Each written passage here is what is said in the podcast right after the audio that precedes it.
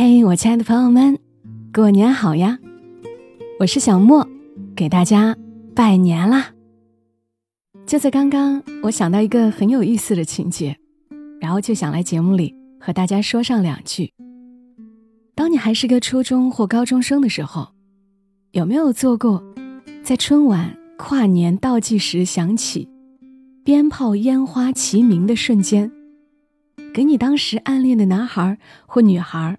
打电话，甚至你那时也没有手机，然后偷偷拿起长辈的电话，站在窗户旁，看着远远近近绽放的烟花，小心翼翼的拨出那串号码，接通后，你鼓起勇气说：“新年快乐，我喜欢你呀。”然后对方大声的问：“你说什么呀？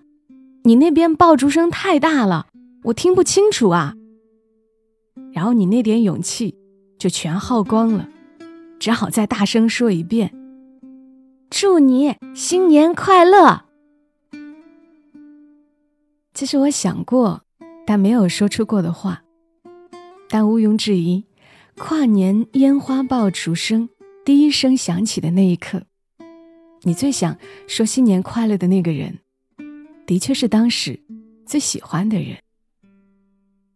我也在某一年的这一刻接到过一个我当时很喜欢的男孩子给我打来的电话。那会儿我也没有手机，他打给我的家里人，然后祝我新年快乐。我隐隐的还听到他说了句别的，但当时也不敢求证，是不是说的我喜欢你。但即便过去这么多年，你看，我还记得这么一个小小的瞬间，就觉得。挺美好的，不知道今年的你，第一句新年快乐，想说给谁听？此刻，你最想念谁？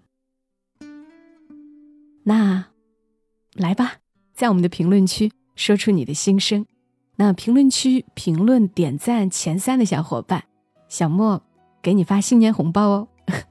我的新年红包的金额比较特别，是一百二十七块。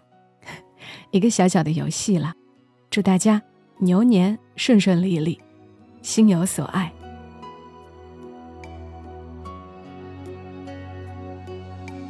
我喜欢回味记忆的美，让人懂得感谢。你现在让谁？听你喜悦，陪你掉眼泪。嘿，好久不见，请你许个愿，要感情不再那么容。让幸福被距离拉得太遥远。我寄了张卡片，地址是感觉，手间仍叫永远。像是你又递来一杯热咖啡，生活有了你的温柔调味。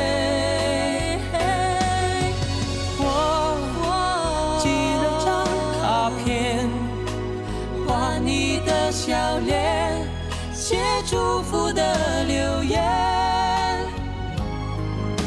请把我的名字默念一百遍，好梦就会趁你睡醒实现。